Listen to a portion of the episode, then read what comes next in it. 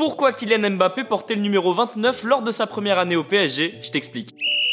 En 2017, Kylian Mbappé débarque au PSG et il endosse le numéro 29, un numéro qu'il a déjà porté à l'AS Monaco, son club formateur. Alors il avait le choix sur le numéro, mais il a décidé de prendre le 29 parce que c'est la date d'anniversaire de son petit frère Ethan. Ethan Mbappé est né le 29 décembre 2006 et pour ceux qui savent pas, Ethan y joue actuellement dans les équipes de jeunes du PSG.